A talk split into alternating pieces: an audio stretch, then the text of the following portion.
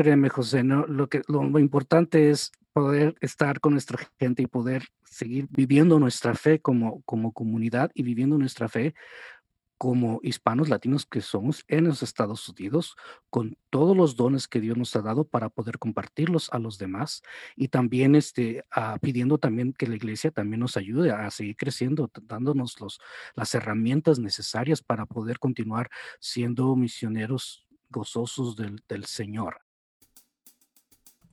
Estás escuchando la segunda temporada de Platicando en Católico, el show en el que de una forma muy casual y rompiendo moldes, platicamos con diferentes actores de carne y hueso de la iglesia de hoy para conocer sus testimonios y lo que están haciendo para avanzar el reino de Dios en la tierra. Bienvenidos.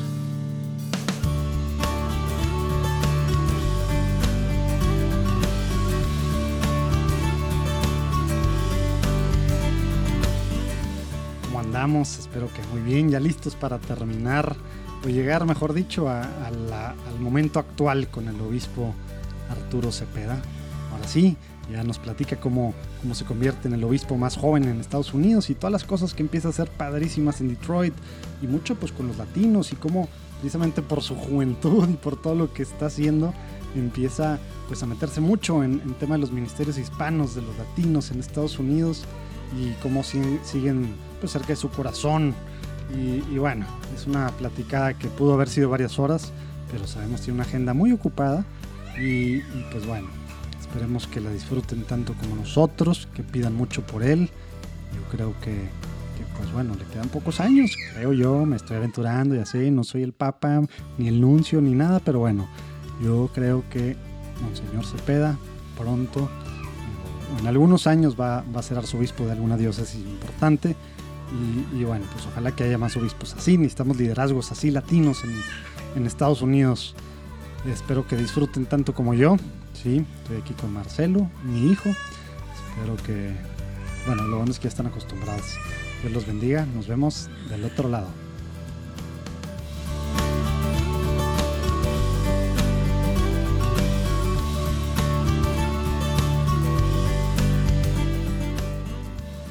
Arturo Cepeda, un placer tenerte otra vez aquí para ahora sí llegar a, la fase de, tu vida en la que estás actualmente. Eh, nos quedamos la vez pasada en cómo pues, el señor de, San Antonio te llamó a, a, ser obispo a Detroit y apenas íbamos a platicar por ahí. Entonces ahorita vamos a platicar de eso. Qué padre que estás aquí con nosotros otra vez en Platicando en Católico. Muchas gracias. Muchas gracias José por la invitación y también Quiero agradecer a todos tus seguidores, a todos los que están acompañándonos en, este podcast, ah, recordando siempre que el Señor resucitado está con nosotros y nos acompaña, siempre camina con nosotros. Me gustaría comenzar con una oración breve, pidiéndole al Señor que envíe su Espíritu Santo a nuestros corazones para que continuemos proclamando la buena nueva del Señor con gozo. Amén. Amén. Santo, amén. Al ratito te vamos a pedir la bendición, ¿eh? No, no crees que te claro vas a que escapar, señor.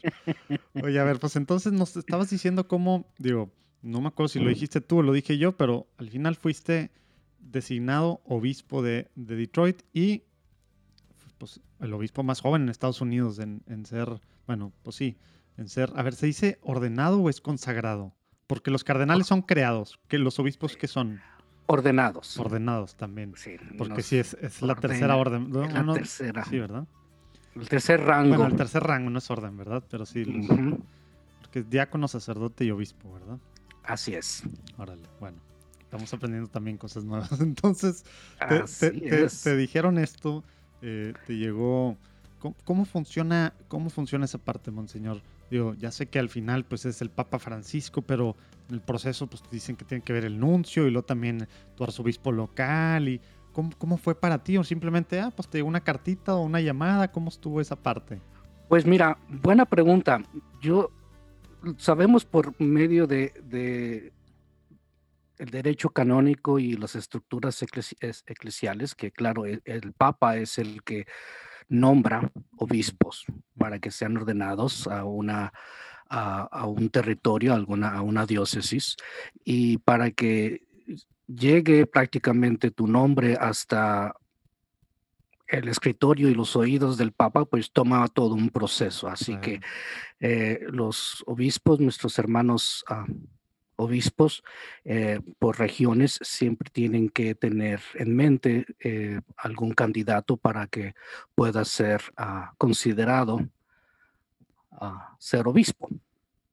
En mi caso no tenía ni la menor idea, créeme, José. Esa fue una. Sí, nos platicaste tú estabas muy contento, ¿no? Yo estaba, y, sigo contento, porque yo estaba muy. Clases en la catedral, o sea, todo estaba padrísimo, ¿no? O sea, eso era parte ya de mi vida, ni quién iba a estar pensando que ibas a terminar aquí, prácticamente como misionero. estaba de, eh, de rector en, en el seminario, que es mi alma mater, el mismo seminario que que me ayudó a crecer y a formarme como sacerdote en San Antonio, en el Seminario de la Asunción, ah, un seminario que quiero mucho. Y Saludos a todos los de San Antonio que nos escuchan. A todos los de San Antonio que están escuchándonos. Saludos. Y a todos los graduados ahí, ordenados, etcétera. A todos, todos mis hermanos, eh, prácticamente, pues ahí mi familia vive, toda mi familia está ahí en San Antonio. Y sucede que una vez que el Papa toma su decisión y acepta nombrar a un obispo, es por medio del nuncio el que hace llegar el, mensaje con el que te dicen, este, pues ha sido nombrado obispo. Y así de fácil, así te lo dicen ha sido nombrado te, marca, te marca el nuncio. sí, el nuncio es el que te habla por teléfono. Pero sí es llamada, no es una cartita así. No, no, es una llamada. Este, yo estaba, recuerdo muy bien, nunca se me va a olvidar esa parte de mi vida. Yo estaba en una reunión con el equipo de formadores del, del seminario esa mañana y estábamos en, en reuniones y mi asistente Ah, llega a la, oficina para decirme, es muy, es urgente, pero necesita tomar esta llamada. Y, ella, esta mi asistente, sabe muy bien que es únicamente cuando es una urgencia que puede interrumpir en una de nuestras reuniones de formadores. Y entonces se me hizo raro, digo, y, necesito tomarla en este momento. Y después ella dice, sí, es el nuncio el que está en, el, en el, teléfono. Dije yo, a ver, María, bueno, vamos a ver. Y, y así es, el, anuncio simplemente te dice, este, en primer lugar, asegurarse de que sí está hablando con la persona correcta.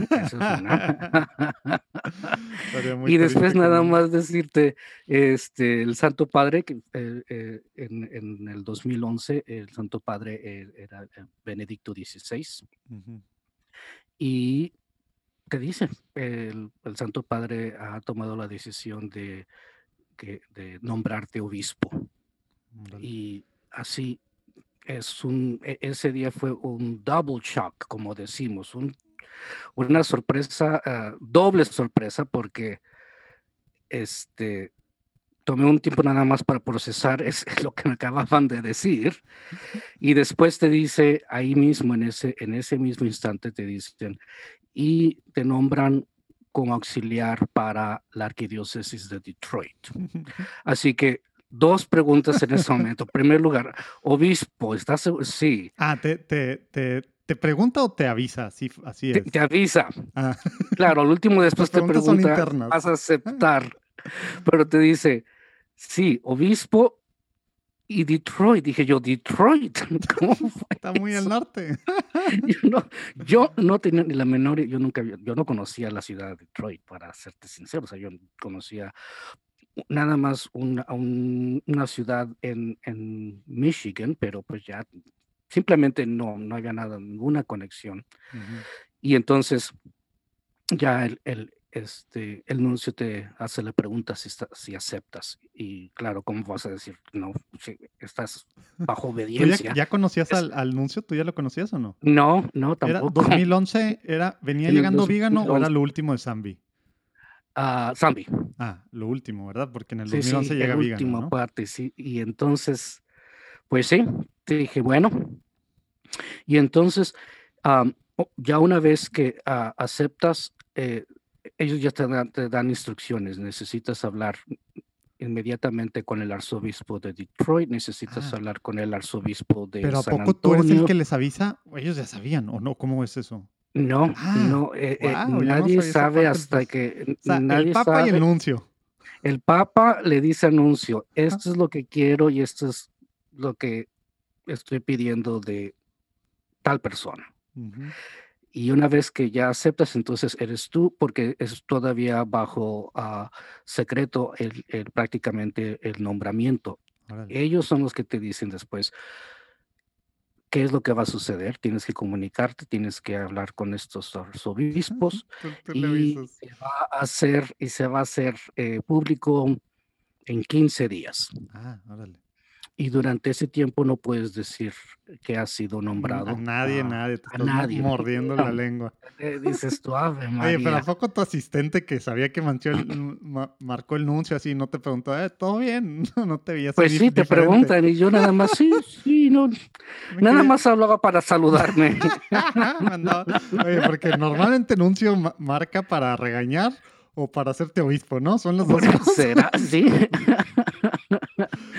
Así es, esa es la historia y, y simplemente, este, pues sí, sí, es una sorpresa muy grande y además también, este, pues tú tienes estos sentimientos encontrados, claro, de decir, bueno, ahora, y, o sea, cambia prácticamente en ese momento Todo. también tu ministerio, todo y tus planes, y estamos nosotros en ese momento ya en la recta final de, de las evaluaciones y el término del año escolar en el seminario. Estoy trabajando en haciendo las evaluaciones de todos nuestros seminaristas. O sea, es, es, es, mm, cambia todo esto. Y entonces tengo nada más 15 días para venir a, a Detroit y poder hacer la, el anuncio, la rue- rueda de prensa y hacerlo público.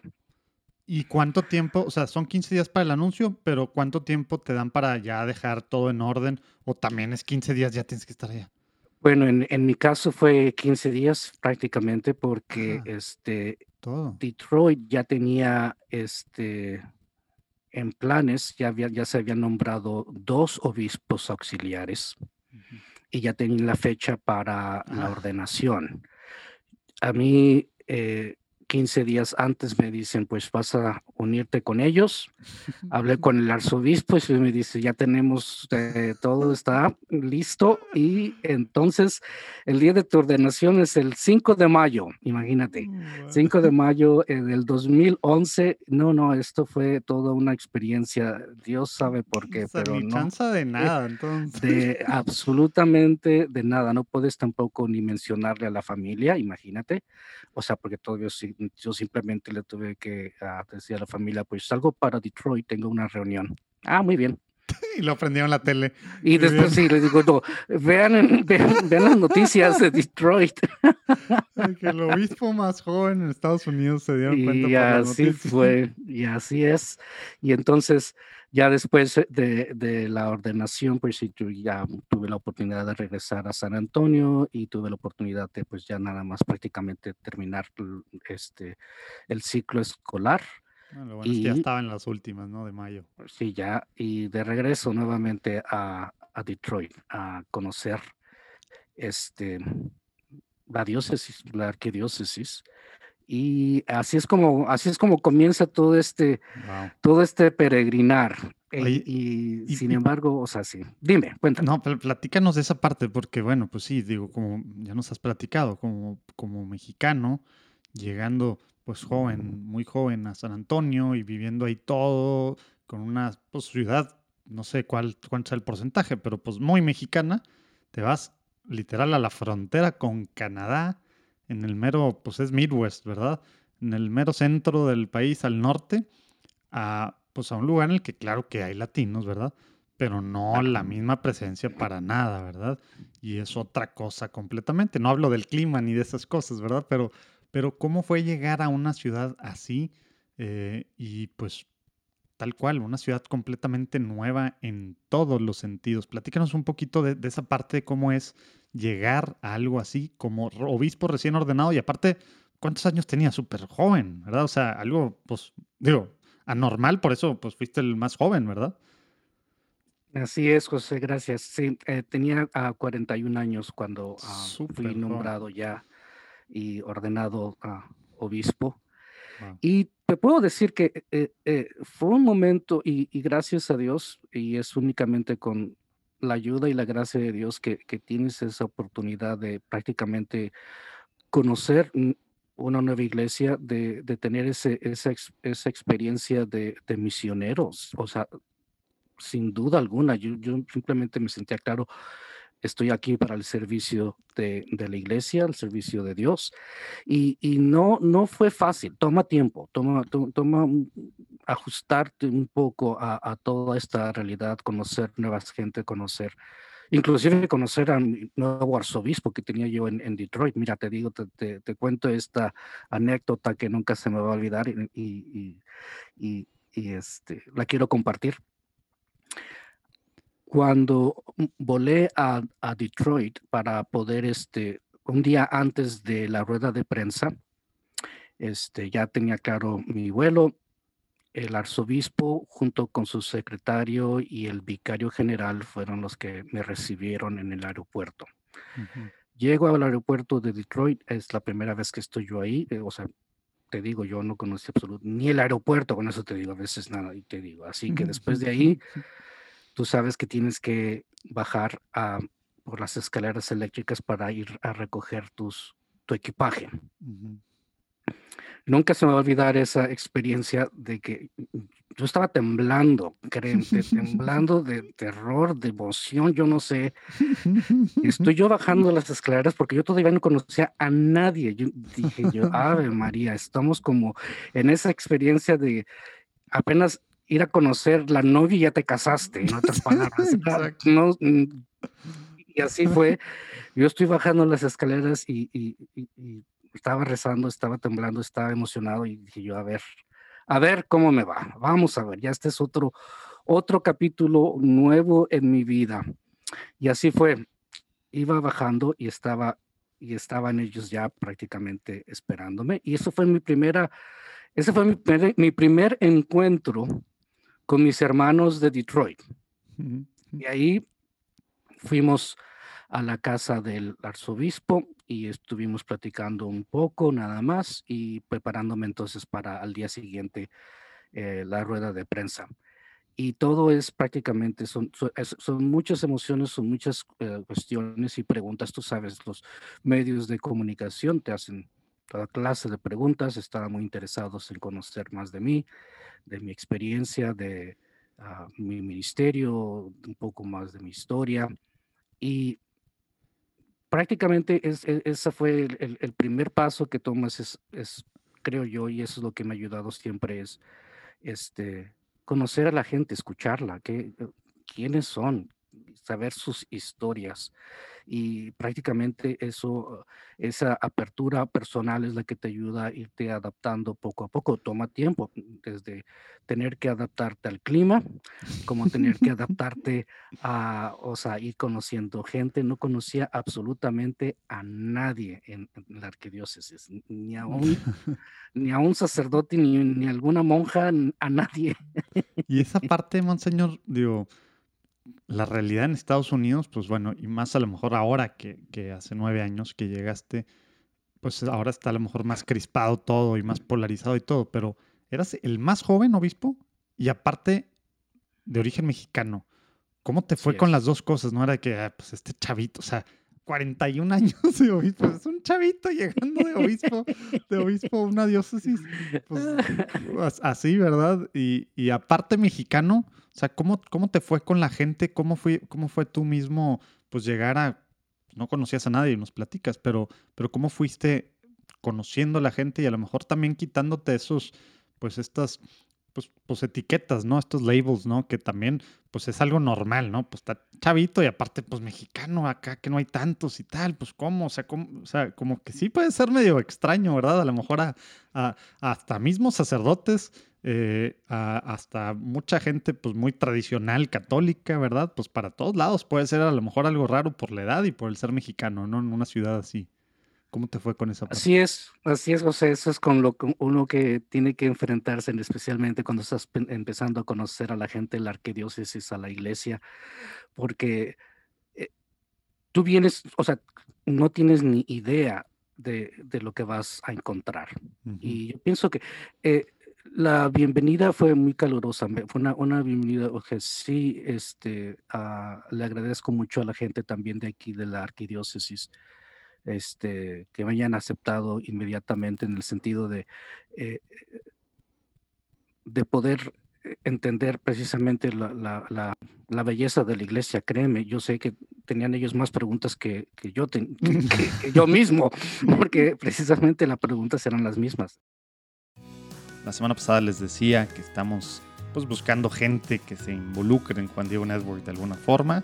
Si tú conoces a algún practicante o becario, como se les dice, que están estudiando en sus últimos semestres, que quieren empezar a ver pues, hacia el futuro, nos interesa ver a largo plazo a nosotros, católicos comprometidos, discípulos de Cristo, que quieren evangelizar realmente, eh, formar, ayudar a entretener de diferentes formas y atractivas formas a católicos allá afuera. Bueno, pues esto puede ser un buen lugar. O tú ya te graduaste y quieres ser freelance en algunas cosas o trabajar de medio, medio tiempo, buscando que muy pronto sea tiempo completo o algo. Bueno, pues también. O a lo mejor hasta tiempo completo. No tenemos, o al menos ahorita pensado, una vacante así en el súper corto plazo, pero muy pronto vamos a llegar a eso. A lo mejor, pues bueno, hay formas de ver algo, ¿no? Estamos buscando creativos católicos que le muevan muy bien a todo lo que tenga que ver con creativo, también gente que escriba scripts, ¿verdad? O sea, sí, para, para podcasts nuevos que estamos planeando, más formales, más en serio, etcétera, no como esto que es así más casual, venga lo que venga, padrísimo, a gusto. Eh, y, y, bueno, pues también gente, digamos, que está estudiando ingeniería industrial o algunas cosas de administración, project management, algo así. Necesitamos a alguien así que, que pues nos ayuda a poner mucho orden en varias de las cosas. Pero bueno, cualquier cosa en juandiegonetwork.com, en la sección de Únete, que abajo viene el link, ahí van a poder ver eh, para poner sus datos o si alguien que conocen ustedes. Una cosa muy importante es que estamos siendo un equipo, pues sí, de discípulos, ¿no? Que queremos realmente seguir a Dios y de estas formas, pues sentimos que es nuestra forma de responder, de que estamos siendo sus instrumentos para poder llevar su mandato, el mandato evangélico de ir a, proclamar su evangelio a todas las naciones con, a través de podcasts. Dios los bendiga, regresamos. ¿Cómo es que te nombraron obispo? Tienes 41 años. ¿Qué has hecho? ¿Qué hiciste? ¿Qué, milagros? sí, y después, eh, haciéndote las preguntas de tu origen también, claro, este, como mexicano, a ver, cuéntame, o sea, ellos tenían más la, este, esa curiosidad de ir conociendo a, su pastor. Y también para mí poder ir conociéndome también, en, e, e, ir creciendo en esa identidad de, como obispo. Imagínate, yo estaba presentándome como obispo, ni yo mismo me la creía, conciencia de María. Sí, sí, sí, yo soy el obispo, soy el obispo auxiliar y este, y, y, es, y, es, muy bonito. Yo, yo, yo, pienso que es una oportunidad este, en la que uno va creciendo y, se da cuenta de la belleza de la iglesia y de la diversidad de la iglesia y también de este, de cómo es la fe la que nos une prácticamente. Yo, este, empecé, en primer lugar tenía que entender, o sea, poco las estructuras eclesiásticas en, en, la arquidiócesis. se, ah, se, me pidió, este, entonces, cuando ah, el arzobispo pues, me nombra entonces como delegado de una región, tenemos cuatro regiones. Ah. porque este, somos cuatro auxiliares, obispos auxiliares, y el arzobispo. Y entonces, recuerdo muy bien cuando el arzobispo me dice, mira, te voy a nombrar entonces como regional de la, de la región noroeste del, de la arquidiócesis. ¿Qué región? ¿Que tenía algo que ver con mexicanos o no tenía nada que ver?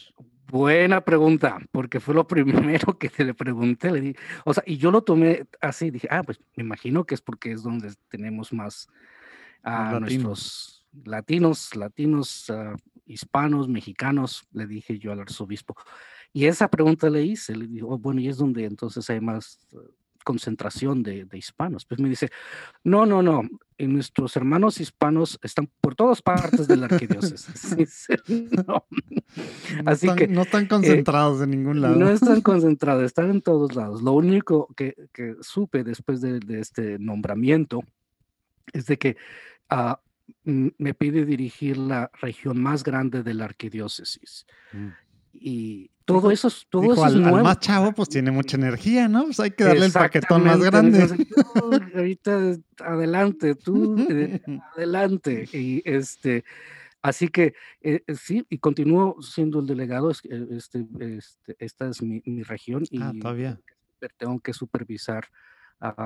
Tenemos 67 parroquias en, en esta región y, es de la, la, más grande. En cuestión de distancia también geográfica también es la, la, más grande, así que yo tengo parroquias que tengo que visitar en el, en el área rural, por ejemplo, de, ah, de la arquidiócesis, y me toma de donde yo vivo aproximadamente dos, tres horas por carro. O sea, no, es, es, es, es grande, es grande, pero con tiempo yo lo primero que quería era especialmente conocer a la gente, conocer a nuestros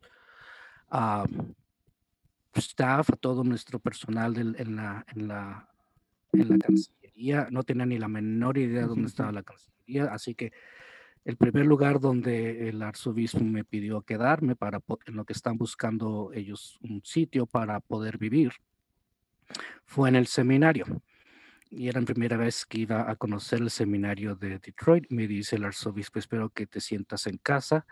Y lo primero que le dije, claro que sí, yo estoy en casa en el seminario. No aparte es un seminario, no conozco el de San Antonio, pero es un seminario muy bonito, ¿verdad? O sea, es un la capilla, o no sé si es iglesia o, cómo, pero súper bonito, ¿verdad? Muy grande, muy bonito, así es. Y estuve yo ahí aproximadamente tres meses. Mm. En lo que estaban ellos tratando de buscar sitio para mí. Te digo, eso fue mi, esa fue la bienvenida también, conocer. Oye, lo bueno es que llegaste en verano al menos. Eh, y, después tratar de ver, buscar el, buscar lugar físico. en el lugar donde voy a vivir. Y, lugar en todos los sentidos. Y esa fue la primera experiencia. Después, una que también no, no se me olvida es de que habían identificado ya una, una, una rectoría, un, un, curato, como le decimos en México, para poder, este, donde yo pudiera vivir. Y ahí es donde también iban a, a, tener yo mis oficinas para el Ministerio Hispano, porque en este, desde, desde, desde un principio el arzobispo me dijo, quiero que seas el vicario para el cuidado mm, pastoral hispano. Muy bien, Tú sabes, en esos instantes tú dices sí a todo, créeme. Tú estás, claro, claro, vamos a ver, muy bien. Así que, este, voy a visitar el, el curato y eso es una casa grande, es en, una, ah, la iglesia se llama Santiago y está dentro de mi región. Eso es lo que pide el arzobispo, que los obispos eh, regionales tengan su casa en la región porque es más fácil poder comunicarte y estar con, con tus hermanos sacerdotes. La casa parroquial, el curato, tenían, había tres sacerdotes viviendo ahí. Y entonces este, me, llevaron a, a, visitarlos. Pero entonces la arquidiócesis ya tenía en mente de que entonces tendrían que pedirle a uno de ellos mm. desalojarlo para que pudiera yo estar ahí. Y, tú sabes, como buenos hispanos y familia, y dije yo, no, no, no, no, no, no, es buena señal de que Empezar apenas estoy llegando, apenas estoy llegando, y ahora sí, bueno, pues vámonos fuera tú, porque ya llegó el obispo. No es una buena, no es un buen mensaje. Llegando con la, bandera, blanca casi, ¿verdad? sí, oye, dices tú, y entonces, y dije yo, bueno, pues estuve, dije, estuve procesando, discerniendo, ¿cómo voy a, o sea, y, también cómo le voy a decir al arzobispo, pues no, yo no quiero esa casa, no tampoco. Y entonces me lancé como buen hispano, latino, mexicano, desde el punto de vista familiar. Le dije yo al arzobispo, ¿sabe? no tengo ningún problema, me da gusto y que pueda tener a mis hermanos sacerdotes. Le digo, pero, pero ya estando ahí, no hay ningún, no hay, no hay más lugar para poder tener yo a, a mi familia que cuando venga a visitarme, no hay. Le digo, ¿y cómo le vamos a hacer? Y me ayudó eso porque me dice el arzobispo, ah, no, sí tienes razón. Dice, no, tenemos que buscarte otra casa donde puedas tener, donde puedas tener ah, lugar para, para tu familia. Asunto arreglado. Dice, si no te molesta, vas a tener que quedarte en el seminario por lo pronto. Ningún problema. Y tomó aproximadamente seis meses en, en estar buscando algún sitio y se consiguió, gracias a Dios, dentro de la región. Tengo mi propia casa, está en el, en el mismo campus que un- de una de mis, de mis parroquias, Saint Owen. Mm. Y bendito sea Dios, porque entonces sí, ahora sí tengo lugar hasta, tengo mi propia capilla privada, tengo lugar para cuando viene a visitarme eh, la familia. Aquí está tu casa, cuando gustes, José. No, no me que digas que te tomo la entonces- palabra, ¿eh, monseñor? aquí estás, aquí estamos, aquí está muy bien. Y gracias a Dios, mira, eso fue ya, y eso es muy, muy importante, este, eh, también en tu vida sacerdotal y, con- y, y la vida de todo el mundo. Tenemos que tener una, un lugar estable, ¿verdad? Tener- Ujú. eso, eso te ayuda también a poder seguir adelante y, y también este, eso era también crítico para mí poder este, tener ya un sitio estable. Y durante todo el primeros, los primeros meses, claro, y inclusive el primer año, me la pasaba todos los días visitando parroquias, visitando sacerdotes. Sobre eso, quisiera, sobre eso quisiera entrar, ya que estás, para que lo vayas platicando mientras vas hablando de este, de este principio. Hay, hay gente que a lo mejor no se escucha, que no tiene muy claro qué hace el obispo. Es el jefe. Pues sí, el jefe de qué, qué tiene que hacer, qué cosas solo puede hacer obispo, que no puede hacer. Si nos puedes ir platicando mientras vas platicando de estas visitas, ¿cuál es la, digo, me queda a mí el tema del padre espiritual, que al final el obispo es nuestro padre espiritual, nuestro obispo local, etcétera, pero eso qué quiere decir en la práctica, si nos puedes ir platicando en la relación tanto con laicos como con, con, con los hermanos, tus hermanos sacerdotes, ¿no? Claro. Mira, tú, el, el papel del, del obispo es precisamente es ser el padre, el, el encargado de una, de una iglesia local, ¿sí? Eh, Y, y- y de eso es lo que eso significa es poder estar siempre al cuidado pastoral de las almas que Dios te ha dado en, en su iglesia. Y tienes tú una iglesia en la que tú eres el, el, el pastor principal pastor principal, entonces también tienes que ver por el bien el cuidado de tu gente, de tu rebaño, de tus almas.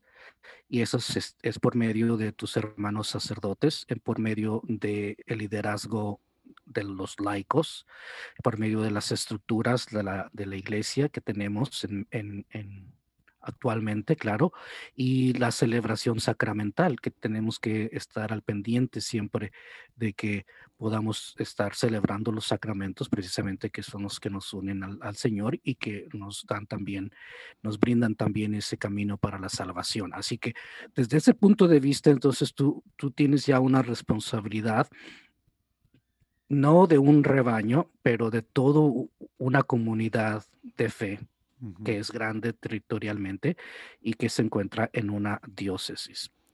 ¿Y, así que- ¿Y rindes cuentas al arzobispo frente a ellos, de, de ellos o cómo, cómo funciona esa parte que a lo mejor Así es es, más así es. Siempre, eh, eh, esa- eh, en cuestión administrativa, entonces también entonces tienes que ir conociendo las estructuras, claro, las tus parroquias, tienes que verlas desde el punto de vista de su vida sacramental, tienes que estar viendo también de, eh, en otras palabras, es co- eres como un ah, store manager. o sea, en, en- en- en otras palabras, tienes que estar haciendo las preguntas clásicas de cuántas misas tienen, cuánta gente viene, cuántos bautizos, ah, confirmaciones, ah, funerales, cuál es la vida sacramental de, la, de esa iglesia que tienes tú, porque entonces tú, este, como obispo, también tienes que darle cuentas también a, a Roma, a la Santa Sede. Al final del año siempre se hace un reporte anual de, de cómo van la situación en cada una de, de- de tus parroquias. Eso incluye también entonces eh, estar viendo cuál es su estado financiero, cómo están, están bien, cómo va la situación, están en deuda, eh, están tratando de sobrevivir. Se van a tener que cerrar algunas iglesias, como lo hemos hecho también aquí en la arquidiócesis de Detroit, que hemos tenido que llegar a ese punto. Pero entonces, ese, entonces la responsabilidad cae sobre el obispo, que es el que tiene que tomar esas últimas ah, decisiones, decisiones como tener que cambiar sacerdotes, moverlos de un lugar a otro. O sea, tienes, tienes que tener eso, eh, y, y eso es precisamente eh, parte de tu papel como, como, uh, como obispo. Así que eso es precisamente lo que uno empieza a hacer y conociendo, claro, a nuestros hermanos sacerdotes, a nuestros institutos eh, de vida consagrada, las ah, comunidades religiosas son, también son parte del el cuidado que tienes que tener. Eh, tú sabes, monasterios, ah, conventos de monjes, de monjas, ah, religiosos, religiosas, y entonces una labor muy única que es parte de ser obispo es la celebración del sacramento de la confirmación, que es precisamente eh, poder este, dar el don del Espíritu Santo a nuestras nuevas generaciones, a los que, y también a los que están pidiendo tener el sacramento de confirmación. Así que un 70% de mi trabajo en cuestión de sacramental es, son confirmaciones. Y después también entonces tienes tú uh, misas regulares de entre semana y claro, fines de semana cuando tienes que ir a celebrar entonces el, cuidado pastoral y también como tú eres una señal de la, de la iglesia universal, tienes una, una señal de la unión eclesial, así que cuando tú vas eh, eh, eh, como obispo es una, es una oportunidad para que la comunidad se dé cuenta de que somos parte de una iglesia universal, somos parte de una iglesia local también en Detroit. eres Pedro para ellos, ¿verdad? El representante de Roma. Al final, te representó, y, y, así que es lo que yo le llamo las visitas pastorales, que es eh, prácticamente poder celebrar la Eucaristía, que es el centro y el eh, de nuestra vida sacramental, y escucharles, y siempre por lo regular, pues sí hay mucho, este, siempre hay motivos, claro, de, de de bienvenida, de fiesta, de poder este más si son, más si son latinos, Claro, eso sí. y así que eso es eso es prácticamente lo que este lo que uno lo que uno hace también. Qué bueno que nos aclaras todas las diferentes realidades porque pues como que a veces, ah, pues que él se dedique a que el padre o el, o el obispo tal, nada más a la parte espiritual. No, hombre, pues la iglesia no es nada más algo espiritual, ¿verdad? Somos cuerpo y hay y hay que ver temas de lana que ahora pues me imagino cómo va a estar a finales de este año qué difícil van a estar las situaciones en muchas diócesis o qué difíciles están ya, ¿verdad? Tenemos que apoyar, hemos estado haciendo aquí un llamado a apoyar a, a sus diócesis locales, a cada quien, ¿no? Pero pero pues sí, es una organización tremenda que tienes que hacerla, como tú decías, de, de recursos, de gerente de recursos humanos, de director de planeación, de, mil cosas. Entonces, aparte de la, de la parte espiritual, y, y pues sí, nada más para dejar muy claro a los que a lo mejor no, no tenían muy claro esta parte, pero sí, el obispo es el único que puede eh, el, el, sacramento de la confirmación digo, puede delegarlo, pero es algo que se hace aparte antes de y es una cosa específica, extraordinaria, ¿verdad? Pero sí es algo que le corresponde tal cual a los obispos. Oye, Monseñor, y a ver, platícanos, porque ya sé que el tiempo se nos va, si no, nos podemos echar días platicando, yo sé. Oye, José, yo sé.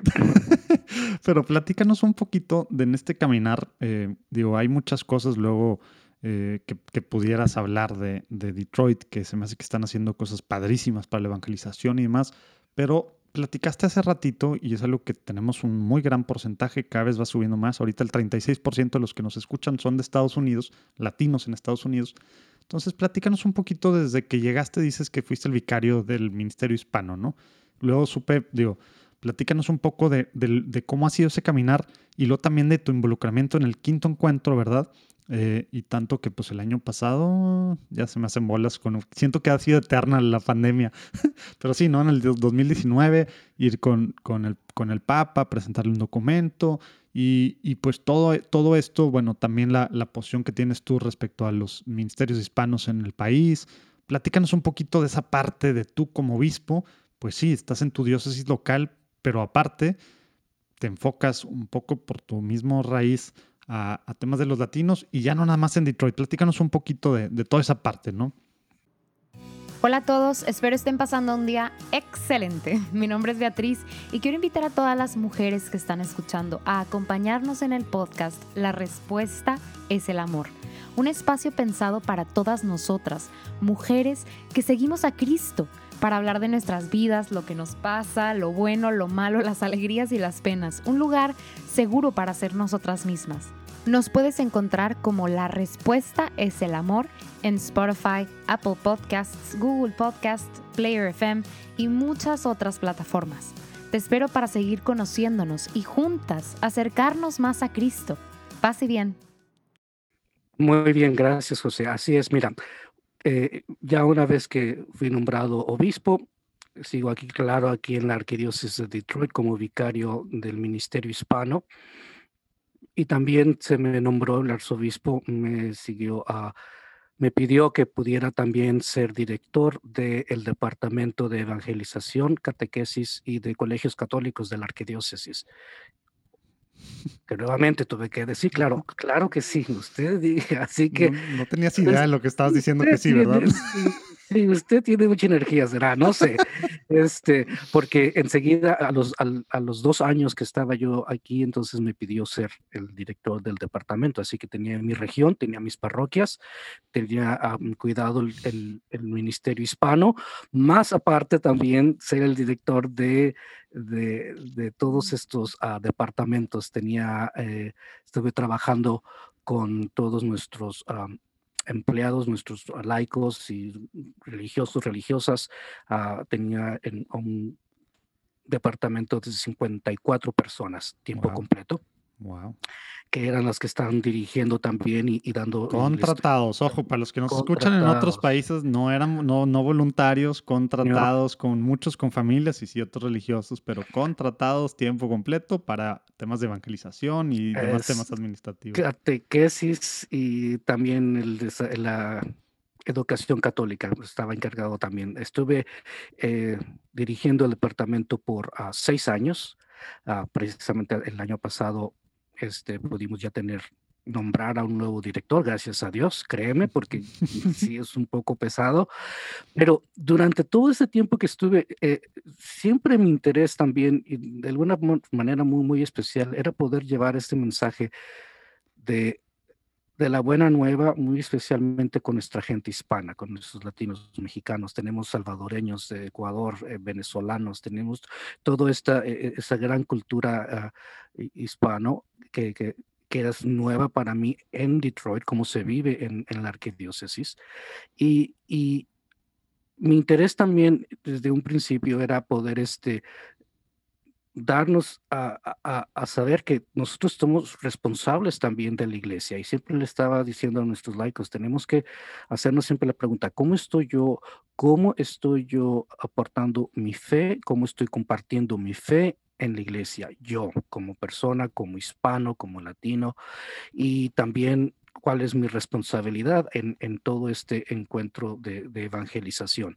Así que siempre era el mensaje eh, local, pero entonces, ya dentro de las estructuras eclesiásticas, dentro de las estructuras de la Conferencia Episcopal de los Estados Unidos, ya se estaba empezando a hablar de, eh, entre los obispos, de que se necesitaba nuevamente tener un, ímpetu y una, una, una, intención abierta para escuchar más a nuestros hispanos, porque es la comunidad que sigue creciendo en los Estados Unidos, en la comunidad católica que sigue creciendo y donde también tenemos que eh, los jóvenes, la, los jóvenes de católicos en los Estados Unidos son de origen hispano. Eso es algo que poco a poco hemos estado ah, reconociendo también porque es una iglesia que sigue creciendo y desde el punto de vista de comunidad tenemos que son los hispanos los que están adelantándose y creciendo en, en,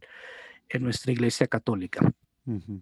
Como te había dicho también ah, en uno del podcast, este, el 60% de nuestra comunidad de nuestra comunidad católica en los Estados Unidos, menores de 18 años, son de origen hispano-latino. Así que te pones a pensar nada más el, eh, eh, el futuro que, que, que, que, tenemos, que es muy, muy, muy esperanzador, pero tenemos que estar trabajando con ellos ya, tenemos que estar a, viendo por ellos y también poder ayudarles a crecer en su fe para que ellos van a ser los líderes de nuestra iglesia en el futuro. Y, siendo críticos, esto que estaban pensando hace algunos años, pues te dices tú el USCB, la, la conferencia del episcopado, pues fue tarde, ¿verdad? O sea, esto se debió haber estado viendo cuando era el 30%, viendo al futuro, pero ahorita, quieran o no, ya va a ser la mitad de los católicos en general. Ahorita las cifras que dices son de menores de 18 años pero la mitad de los católicos va a ser latino en Estados Unidos muy pronto.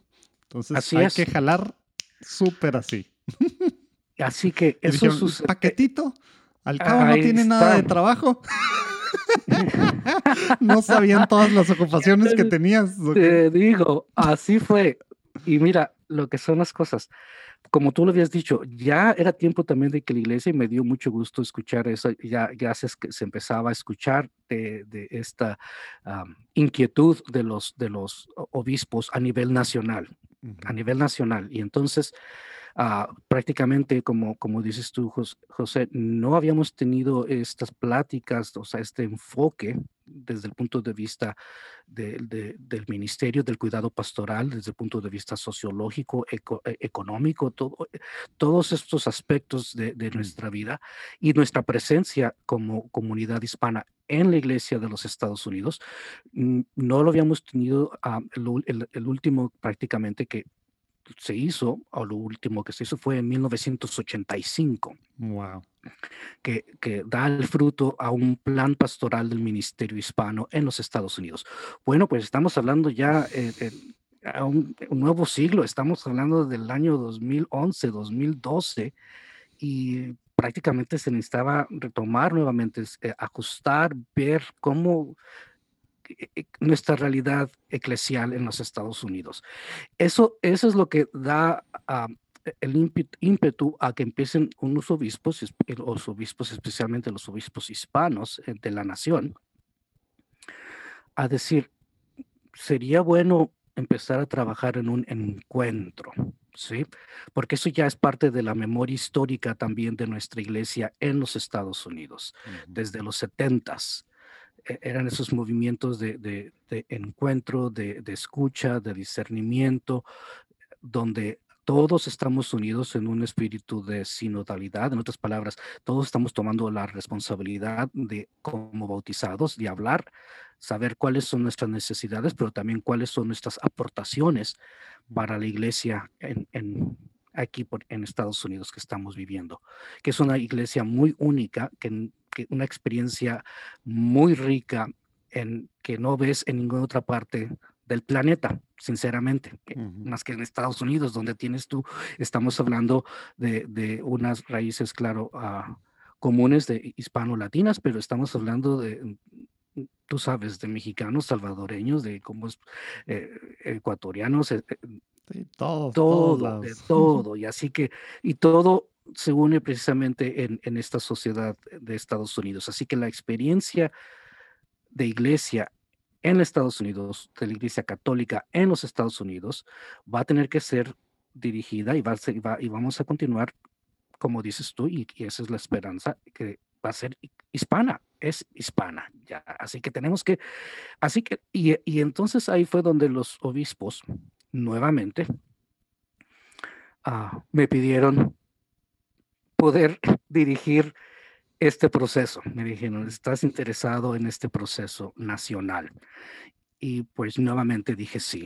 Bueno, pues sí, así fue. ¿En qué año te dijeron? En el 2012. O sea, estabas estrenadito, llevabas menos de un año, un año de. Un año en primeras pláticas ahí de, de, con los obispos a, a nivel nacional y me dijeron.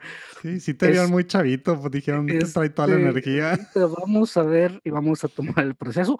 Yo estoy hablando de este encuentro todo y del proceso desde entonces, imagínate, ya tengo ya ocho años, prácticamente el proceso continúa, pero para que, para fortalecer y para hacer que el grano produzca, pues toma tiempo, claro. Una de las razones, creo yo, que em, me pidieron también los obispos eh, dirigir este proceso, o sea, los primeros pasos en este proceso del quinto, del encuentro en los Estados Unidos, es que también yo, mi, mi tesis doctoral mm, sí, cierto, en Roma, eh, la hice acerca de los encuentros. Así que desde el punto de vista académico, desde el punto de vista social y espiritual y todo, eh, fue todo un estudio que tuve que hacer para presentar mi tesis. Fue aceptada y prácticamente es la primera tesis doctoral que se hace de los encuentros. Hice, hice, todo un análisis de lo, desde los 70 hasta al, 2000 prácticamente, hablando de, de, de, los encuentros desde un punto de vista académico, que es muy importante también porque nos ayuda a poder tener los recursos necesarios para seguir adelante también. No se había, no se había hecho algo así, es lo que te pide la iglesia. ¿Cuál es tu aportación cuando están pidiéndote ya y te han, aceptado como candidato al doctorado? Esa es la pregunta. ¿Cuál es tu aportación? ¿Qué quieres hacer? ¿Qué quieres dar a la iglesia? Y cuando yo estaba en Roma en los años 2000, desde 2000, 2005, este, pues eso fue lo que quise hacer empezar a decirle a Roma lo que hemos hecho en Estados Unidos para continuar con nuestra fe y, lo, y, también darles a conocer cómo nuestra iglesia eh, sí tiene, eh, hay un potencial enorme. Tenemos con nuestros laicos y los encuentros han producido, han dado mucho fruto. Así que ahí tienes tú, ya para el... ¿Y a, poco nada más para cerrar esa parte en tu, en tu tesis doctoral, ¿a poco tú proponías que ya era tiempo? ¿O todavía no, no, no, no, tan, no tan profeta? ¿O ya proponías que ya era tiempo de, un, de otro encuentro? Yo ya en mi tesis, sí, en mi tesis eh, uh, ya, ya la Y entonces tus hermanos obispos dijeron, bueno, pues ya tienes la pues, teoría a la pues, práctica. Exactamente, eso, así es, ya tienes la teoría, ahora la práctica, ahora pónganse a trabajar. Y así fue como, como se comenzó todo este proceso, empezar a hablar con, con, con los miembros del comité del, de asuntos hispanos de la conferencia episcopal, empezar a, o sea, porque prácticamente eh, eh, en, ese tiempo, cuando estábamos empezando este proceso, este, se podría decir que me estaban considerando como el experto en, los encuentros, porque fue, el que hice la, tesis, pero qué experto, créeme, nada más tenía el deseo de saber que yo sé de los frutos de los encuentros. Y y, era necesario poder trabajar en eso. Así que por eso mi interés, ah, desde el punto de vista también académico, ah, como una, es, sin, duda alguna, es una contribución muy, muy importante para la iglesia en los Estados Unidos. No se ha hecho, los únicos que han tenido esa experiencia es la comunidad hispana latina en los Estados Unidos de lo que significa hacer un encuentro, lo que es el proceso de escucha, el proceso que comienza desde las parroquias a nivel diocesano, a nivel regional y a nivel nacional, un proceso de escucha, un proceso de, discernimiento, es un proceso de crecimiento con el Señor. Así que eh, eh, créeme, eso es, eso es lo que siempre me llamó mucho la atención y claro, mi, mi propuesta también en mi tesis es saber cómo, o sea, dar a conocer a Roma y a la Iglesia Universal, los frutos de los encuentros. ¿qué, y de qué se trata? Porque tú sabes, el origen desde una metodología ah, básica ah, surge de la conferencia de Latinoamérica, que es el proceso de ver, juzgar y actuar. Esos tres pasos que, que nuestra gente ya entiende, sabe precisamente, y, y, a todos los niveles, desde el punto, es una metodología tan, tan sencilla, pero que ayuda a crecer en la fe. Y esa es nuestra iglesia de Latinoamérica, la que nos ha ayudado a, nos ayudó muchísimo en este proceso. Y eso es precisamente lo que eh, continuamos a hacer en, en, los Estados Unidos, pero ahora ya a nivel nacional y a nivel donde todas las culturas hispanoparlantes y nuestras comunidades latinas se unen precisamente en, ese, en esa metodología. Esos son los orígenes del encuentro. gracias a Dios, se, se hizo el, la, el aviso oficial por parte de la conferencia episcopal.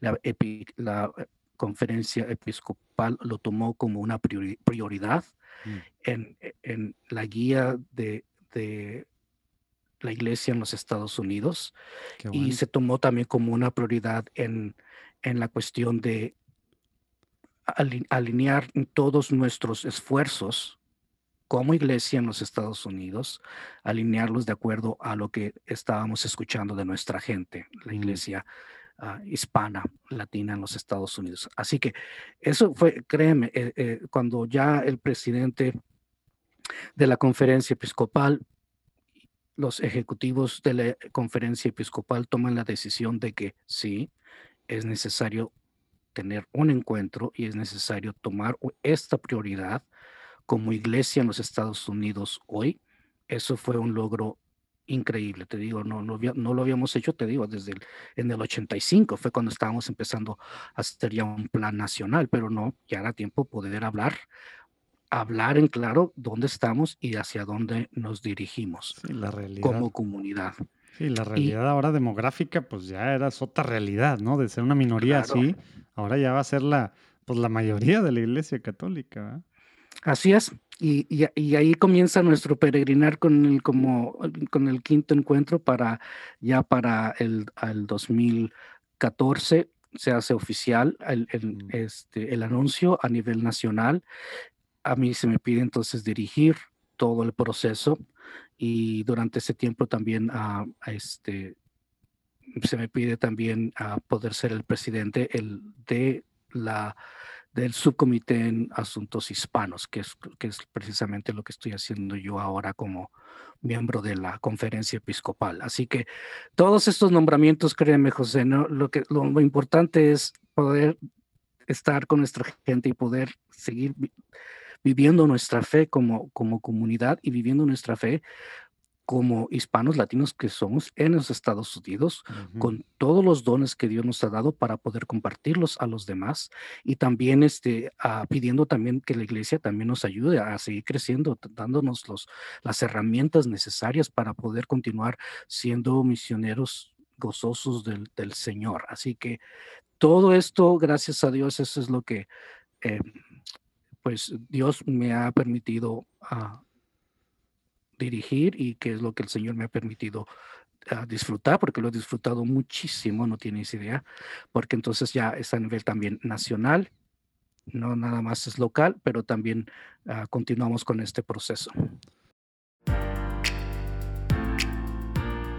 El amor de Dios es la realidad más importante, más fuerte y más trascendental de toda la existencia.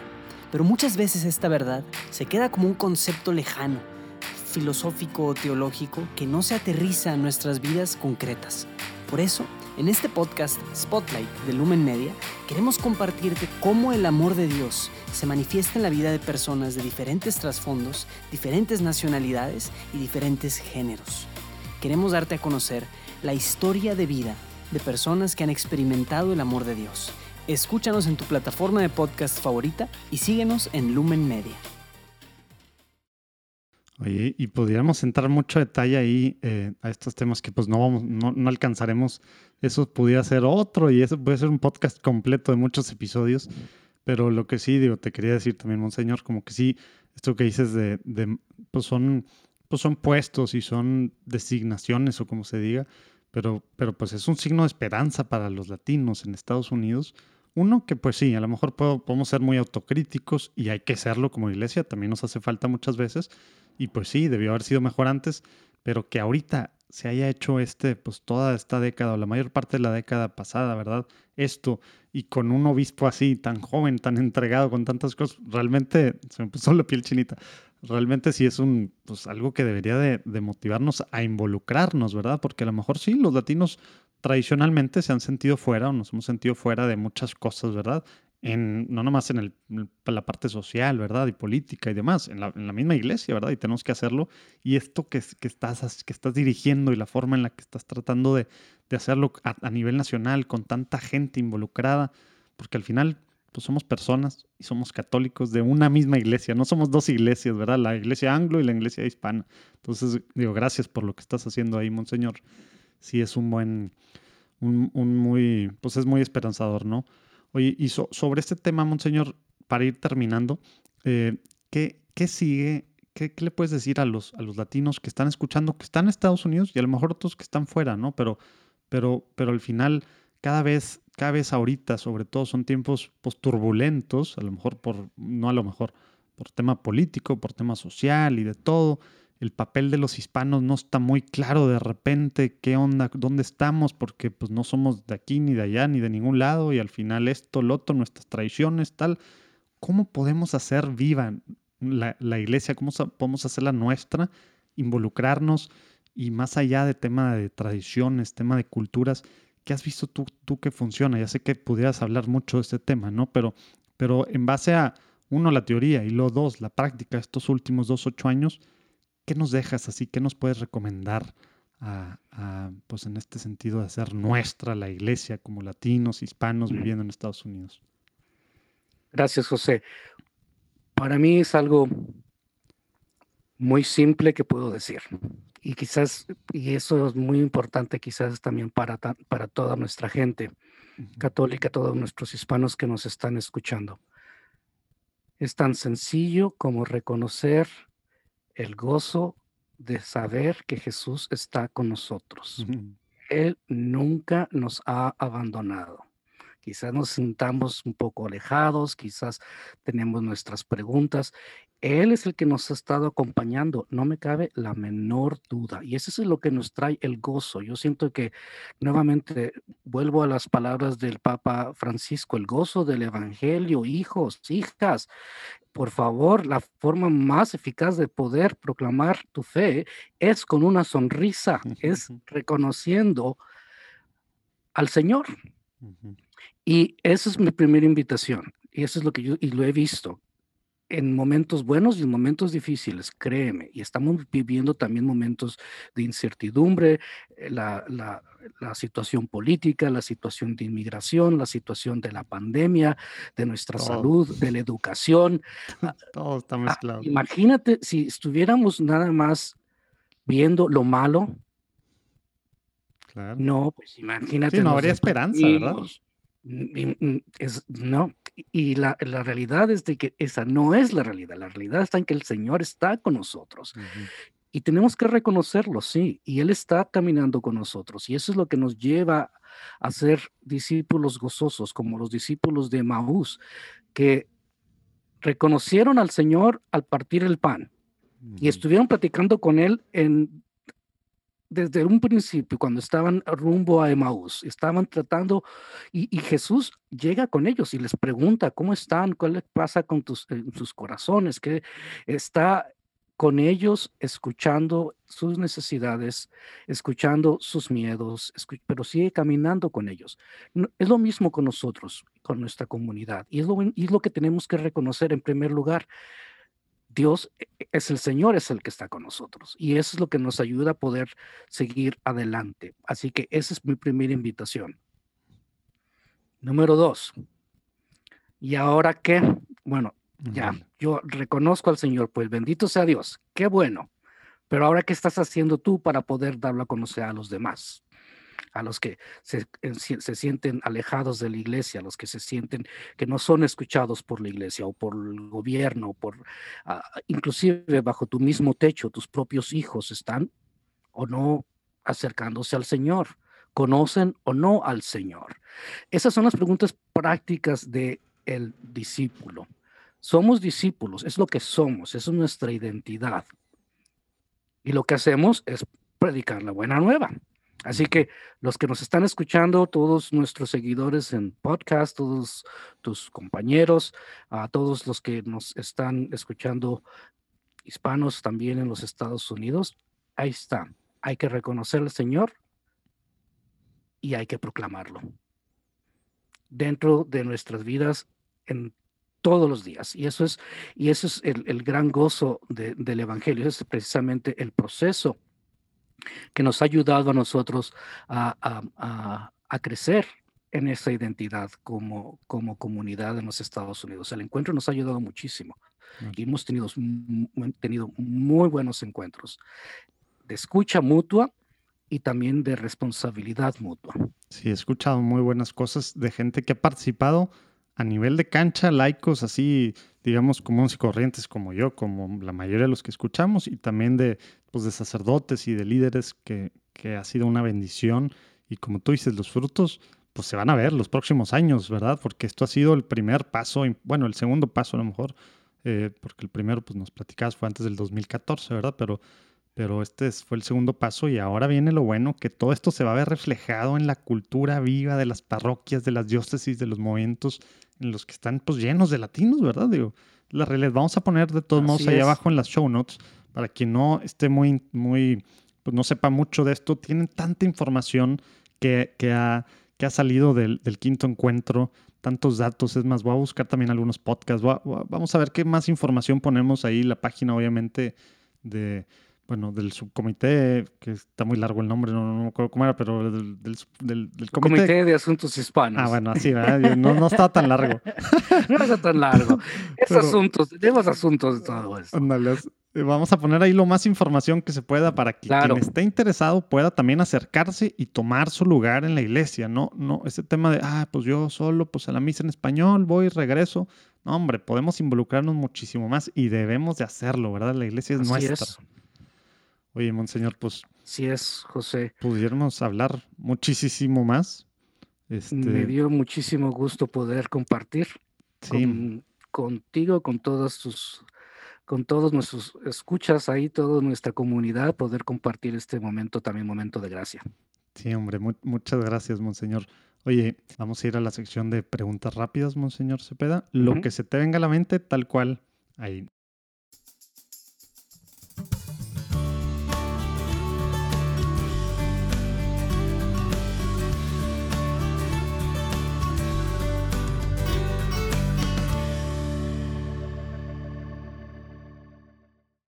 ¿Te acuerdas la primera vez que tuviste una experiencia espiritual? ¿Cuántos años tenías y qué fue muy concretamente?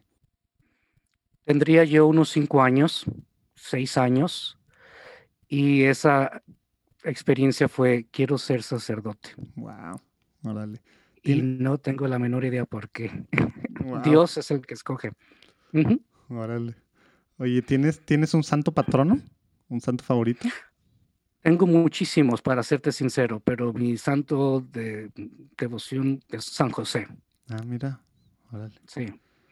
Como que ha salido muchísimo aquí.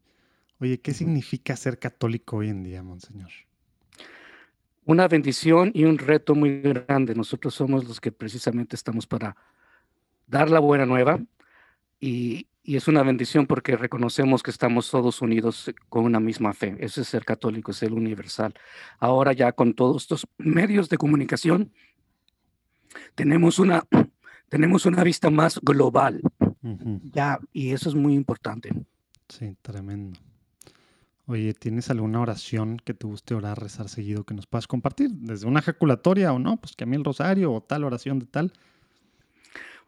Buena pregunta, tengo muchas oraciones, pero vamos a, vamos a pedir. La que más crees que nos, nos guste que, nos puedas compartir o servir. Muy bien, esta es una oración que digo todos los días en la mañana, es mi primera oración y ya después ya tengo la oportunidad de poder rezar el oficio de, la, de las horas como obispo, como sacerdote, eh, pero cuando comienzo el día, Comienzo diciendo, gracias te doy gran Señor y alabo tu gran poder, pues con el alma en la vida me has dejado amanecer. Y así te pido, Señor, me dejes anochecer en gracia y en servicio tuyo y sin llegarte a ofender. Wow, órale, ¿de quién es? No sé. Esa es una oración que yo aprendí desde pequeñito. Wow, ya ven, para que es bueno ahora que, gente de repente, ah, oras con tus hijos, pues ¿para qué? Pues ya que sean grandes No, lo que hacemos con nuestros hijos desde chiquitos, así hasta que sean obispos se, se van a acordar. Oye, Monseñor, un tip práctico que nos puedas dar la mayoría de los que estamos escuchando, quiero pensar, aunque de repente hay uno, hate, uno que otro hater que nos, que nos escribe, saludos, y, bueno, hermanos de, de, otras iglesias protestantes y demás que escuchan algunos por curiosos y otros pues porque están en la búsqueda de la verdad, pero pues todos te queremos ser santos los que estamos escuchándote aquí. ¿Qué tip práctico nos recomiendas? ¿Qué necesito yo empezar a hacer hoy que estoy escuchando esto, o mañana en la mañana, o mañana, ¿verdad? Para, para seguir caminando hacia la santidad. Una cosa muy práctica. Abrir tu corazón, tu conciencia y Dios te llama, Dios te habla. Órale. Muy bien. Oye, ¿nos puedes recomendar un libro que te haya causado gran impacto, que crees que, pues, que nos pueda servir? Muy buena pregunta. Tienes, haces muy buenas preguntas, José. Mira, eh, tengo yo 20 libros. Me fascina. Sí, yo te puedo dar toda una lista de libros que me fascina, pero La vida de los santos. Dale. Es, eso, ah, y hay, hay, distintas ediciones, pero es, esta es un, libro que, que, te inspira y te, da, y te das cuenta de cómo todos estamos llamados a la santidad y todos tenemos nuestras altas y bajas, nuestras dudas. Eh, está, por ejemplo, las confesiones de San Agustín, increíble, un, libro este. Así que, vida de los santos, empecemos por ahí. Muchos santos precisamente fueron inspirados por la vida de los santos. Sí, pues cuántos, ¿verdad? Digo, empezando. Claro. Bueno, pues así fue que pues, San Ignacio, ¿verdad? Que no fue hace tantos. San Ignacio. Y, tantos otros, ¿verdad? Oye, pues alguna cosa por la que quisieras que nosotros, platicando en, Juan, en Católico, Juan Diego Network y bueno, todos los que escuchan, intercedamos, alguna, alguna, ¿qué podemos pedir por algo de que nos pidan? Vamos, les voy a pedir que sigan rezando por nuestra Iglesia Católica en los Estados Unidos para que exista unidad, armonía y paz. Y para que toda nuestra, nuestra gente con gozo busque esa santidad. Órale, muy bien. Vamos a agregarlo a nuestras intenciones de nuestra oración pues, personal diaria, Monseñor.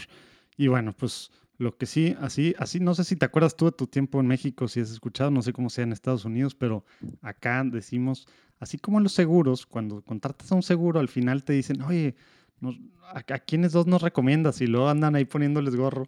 La forma en la que podemos platicar con más gente en el, en el podcast, en Platicando en Católico, Monseñor, es pues porque se va extendiendo la red y así hemos hablado, pues eres el tercer obispo, hemos platicado con Monseñor Cabrera, con Reino Fisiquela, eh, creo que es el tercer obispo, sí. Y así hemos platicado pues con gente de todos lados. Ah, bueno, Monseñor Munilla, ah, no, todavía no sale con Monseñor Munilla.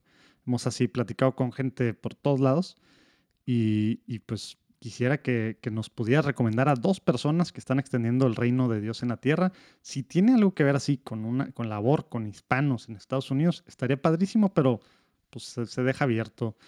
De repente digo yo, mujeres, me, encantaría platicar más con mujeres porque creo que nos hace mucha falta tener, pues darles más voz a las mujeres y, y así dentro de pues están haciendo demasiadas cosas y de repente pues están ahí medio escondidas y más en ambientes a lo mejor latinos, ¿no? Pero, pero te lo, no, ya no te sugestiono, lo, lo dejo abierto tal cual. Si nos puedes recomendar a dos personas con las que podamos platicar, te lo agradeceré mucho, Monseñor.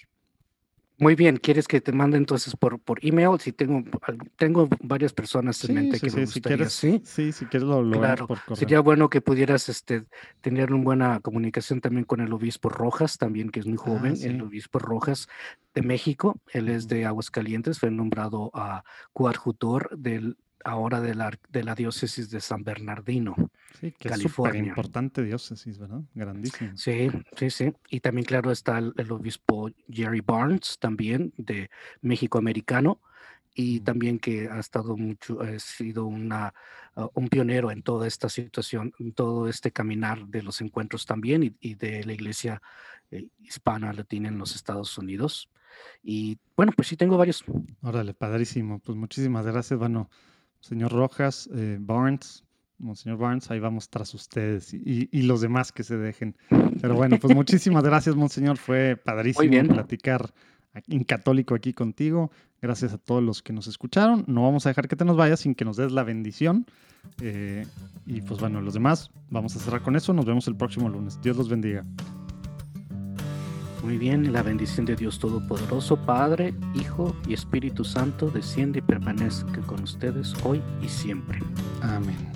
Muchas gracias, Monseñor. Váyanse en paz. Muy bien, José. Dios te bendiga. Terminamos, estamos en comunicación.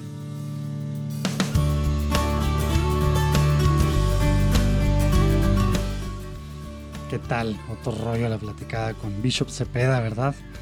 Acuérdense de seguirlo en sus redes sociales, ahí abajo vienen los datos. Y bueno, de compartir. Dios los bendiga mucho, pidan mucho por él, pidan mucho por nosotros. Nos vemos el próximo lunes.